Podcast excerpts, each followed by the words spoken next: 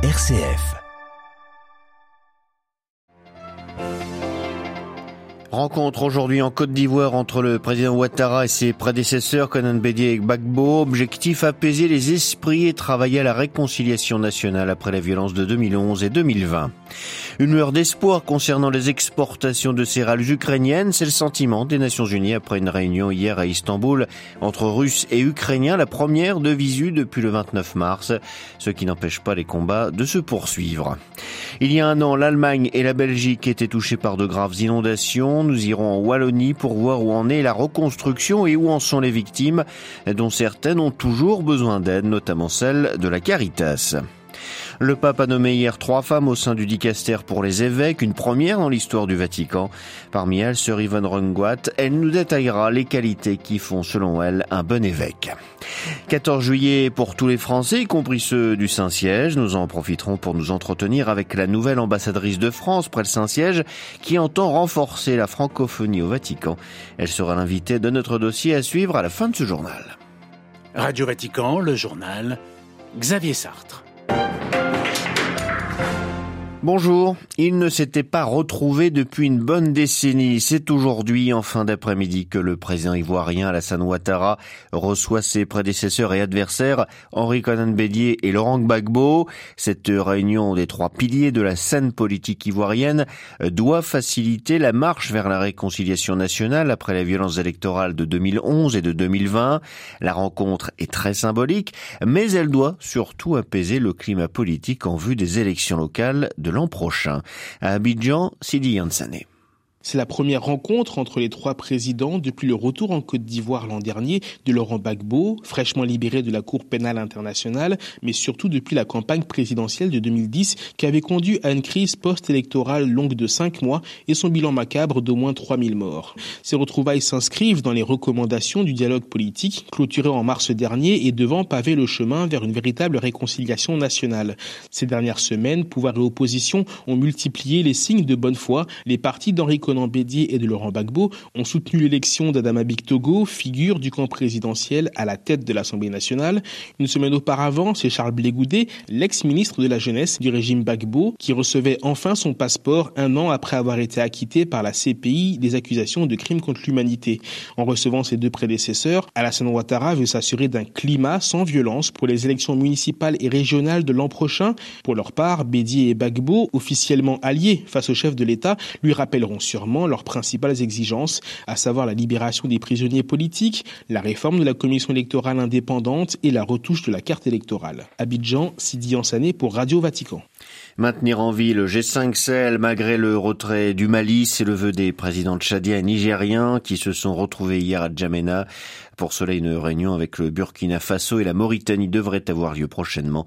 Ils ont par ailleurs annoncé la signature d'un accord de coopération euh, sécuritaire dont les termes sont restés secrets. Autre acteur majeur dans la région, la France, qui conclura ces prochaines semaines son retrait définitif du Mali. Hier, le président français, en s'adressant aux armées, a esquissé les contours futurs de la présence française en Afrique. Emmanuel Macron veut des dispositifs moins posés et moins exposés. Autrement dit, agir en deuxième ligne. Cela relève d'une nécessité stratégique, a-t-il affirmé en précisant qu'il faudrait pour Paris assurer un continuum entre l'offre diplomatique, les partenariats avec les États et les actions de développement. Mais ce n'est pas le Sahel qui sera dans les têtes des soldats qui défileront ce matin sur les Champs-Élysées pour le traditionnel défilé du 14 juillet, mais bien l'Ukraine. Honneur aux pays européens de l'Est du continent, neuf pays étrangers sont invités. Leurs drapeaux ouvriront le défilé. Ils seront suivis par des troupes françaises déployées notamment en Roumanie.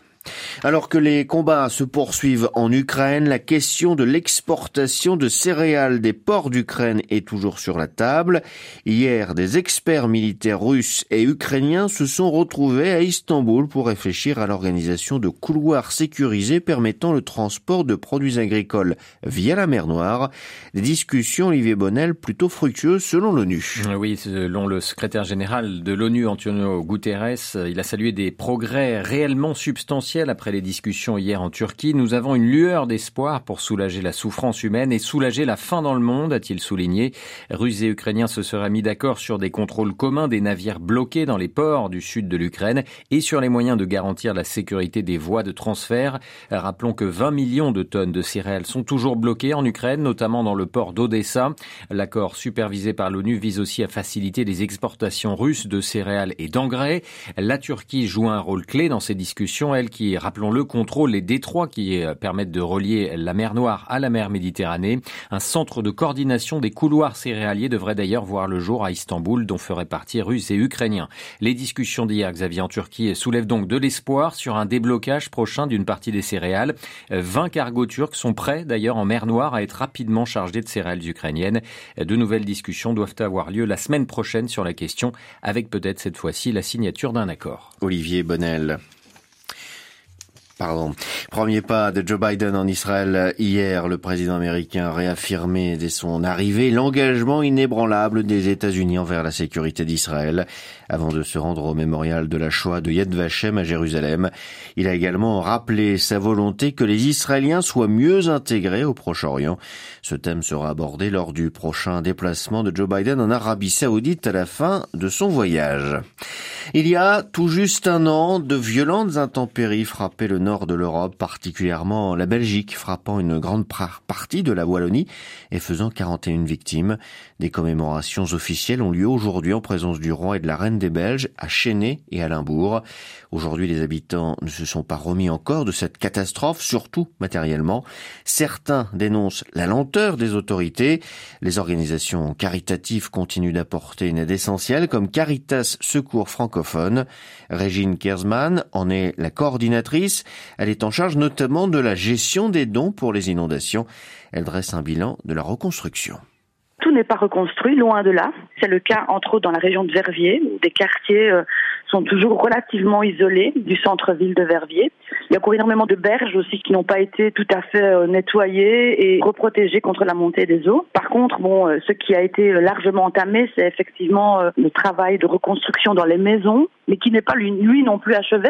On peut imaginer qu'il y a encore plusieurs centaines de personnes, un peu moins de 2000 personnes, qui sont encore soit sans maison, soit qui habitent toujours dans les étages euh, et qui attendent les travaux pour euh, pouvoir réinvestir totalement leur maison. Dans les premiers jours, on a pu euh, aider sur le terrain les associations de terrain des zones sinistrées qui venaient en aide directement aux personnes, que ce soit pour vider les maisons, que ce soit pour nourrir les personnes, les gens.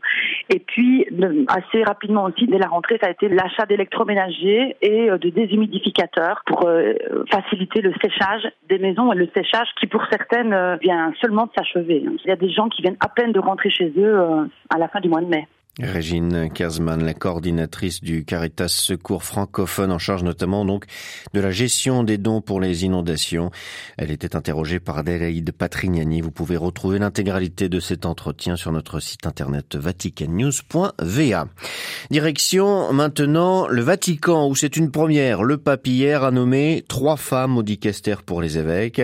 Il s'agit d'une religieuse française, sœur Yvonne Runguat, qui fut supérieure générale des filles de Marie Auxiliatrice aussi appelées les Salésiennes de Don Bosco, de ce Raffaella Petrini, nommé en novembre dernier secrétaire général du gouvernorat de la Cité de l'État du Vatican, ainsi que de la laïque italienne Maria Lia Zervino, présidente de l'Union mondiale des organisations féminines catholiques. Nous avons joint sœur Yvonne Runguat, qui revient pour nous sur les qualités, selon elle, d'un bon évêque. Je pense qu'une qualité importante est de se sentir un pasteur, comme insiste le pape François, avec les mêmes sentiments que, Jésus, mon pasteur. Ça veut dire une personne qui porte dans le cœur le désir d'être proche, de s'approcher concrètement de la vie du peuple qui lui est confié dans son diocèse, pour se mettre à l'écoute mais une vraie écoute profonde pour discerner euh, et discerner ensemble. Cela suppose de le porter dans le cœur. Ça suppose d'avoir le désir de vivre cette expérience. Ça suppose de le décider. Et je crois que c'est un peu la condition pour vivre la synodalité que aujourd'hui l'Église est en train de, de faire comme, comme chemin et peut être un signe de la présence de Dieu qui choisit d'habiter au milieu de son peuple et qui partage ses joies, qui partage ses souffrances, qui partage ses espérances, qui marche avec lui. Des propos recueillis par Antonella Palermo de la rédaction italienne de Radio Vatican.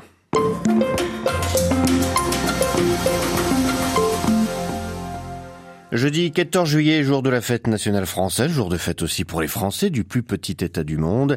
C'est l'occasion de se pencher sur les priorités de leur nouvelle représentante, Florence Mangin, seconde femme à occuper la fonction d'ambassadrice de France près le Saint-Siège. Elle a présenté ses lettres de créance au pape François il y a six semaines. À la tête du plus ancien poste du réseau diplomatique français dans les pas de Chateaubriand ou de Jacques Maritain, la nouvelle ambassadrice entend renforcer la francophonie au Vatican. Le français pour l'heure toujours usité par la diplomatie du Saint-Siège, le Vatican est enregistré comme État francophone auprès des organisations internationales. Florence Mangin nous raconte la teneur et la couleur de ces premières semaines vaticanes. Être ambassadrice auprès du Saint-Siège, c'est un poste très particulier, très atypique. Ça incite à une grande modestie, hein, le, le, fait d'être dans un poste qui existe depuis très longtemps. Moi, ce que je ressens depuis six semaines, c'est qu'il y a des aspects qui sont proches de ce que j'ai pu euh, voir quand j'étais ambassadrice bilatérale, par exemple puisque c'est un État. Donc il y a une relation que la France entretient avec un État. Mais il y a aussi beaucoup de caractéristiques portées par euh, le pape François qui font ressembler le métier à une approche plus multilatérale. Le fait d'avoir mis les biens communs, pour faire vite, au cœur des priorités euh, du Vatican fait que beaucoup de sujets qui font l'objet de négociations à l'ONU ou à l'Union européenne sont des sujets qui sont traités par le Saint-Siège et donc qui euh, nous imposent, à nous, ambassades, de nous intéresser aussi à cela. Alors, on le fait déjà quand on est ambassadeur bilatéral, mais euh, c'est vrai que là, il y a une dualité, il y a, une complémentarité entre les sujets bilatéraux, donc les crises, les sujets internationaux, les sujets de géopolitique, et les sujets plus euh, de société mondiale, de biens humains qui, du coup, enrichissent formidablement le, le métier. D'après ces premières semaines euh, passées ici, euh, que constatez-vous de la place qu'occupe la France euh, au Vatican dans le contexte actuel? Je remarque que sur les sujets internationaux, ce que fait la France ici intéresse beaucoup, vraiment beaucoup. Notre politique au Liban, au Moyen-Orient, en Afrique sont des sujets qui sont suivis de très près, sur lesquels d'ailleurs nous avons beaucoup de convergence avec le Saint-Siège, avec la Curie, et donc il y a vraiment un Il y en a vraiment beaucoup, moi ça me frappe depuis que je suis arrivée, sur le climat, sur l'aspect social de la société, d'une certaine manière tout ce qui est euh, inégalité. D'autre part, l'Église catholique française est une Église euh, qui, là aussi, intéresse euh, beaucoup le caractère innovant, le caractère assez créatif de l'Église en France, je crois, crée un appétit, un intérêt particulier. Et les premiers contacts que j'ai pu avoir avec les religieux français, qui sont soit ici, soit de passage, me montrent qu'il y a vraiment euh, une relation, je crois, de confiance. Sur la francophonie, que souhaiteriez-vous euh, impulser euh, Car elle est, c'est vrai, depuis quelques années, elle semble être en baisse au Vatican. Alors effectivement, quand on juge sur la période longue, c'est évident que, un peu comme partout d'ailleurs, hein, c'est pas spécifique au Vatican, il y a une concurrence d'autres langues qui est active. Nous avons quelques outils, nous les développons et ils sont très appréciés. Par exemple, les bourses linguistiques, j'en ai remis une quarantaine la semaine dernière. Tout ce qui est débat d'idées, sur lequel j'ai l'intention, euh, avec le Centre Saint-Louis euh, et avec le, conseiller culturel et son directeur, euh, j'ai l'intention d'en faire beaucoup. À la fois, ça répond aux soucis de la francophonie et ça répond aussi aux nombreuses interrogations que nous avons tous sur beaucoup, beaucoup de sujets. Il y a aussi la francophonie, donc le travail avec les autres ambassades francophones, sur lequel j'ai envie, pour le printemps prochain, puisqu'il y a toujours le printemps de la francophonie, de faire des choses. Donc je vais leur proposer des initiatives pour faire vivre ce moment euh, comme on le fait euh, en ambassade bilatérale. Il y a beaucoup de matières et puis aussi valoriser les Français ou les francophones qui travaillent au Saint-Siège. Ils sont moins nombreux qu'autrefois, mais ils existent et ils font souvent un, travail extrêmement euh, précieux et donc ça peut être aussi une idée de leur donner la parole, mais ça peut être aussi une belle manière de faire vivre la francophonie, non pas par des idées mais par des gens. La spécificité du Saint-Siège, à la fois État et puissance spirituelle, fait qu'il faut inventer sans doute un poste euh, au fur et à mesure, euh, au jour le jour, euh, grâce aux rencontres que l'on fait. C'est aussi grâce à cela que peu à peu, je vais forger le poste qui sera le mien. Interrogé par Delphine Allaire, Florence Mangin était ce matin l'invité de Radio Vatican.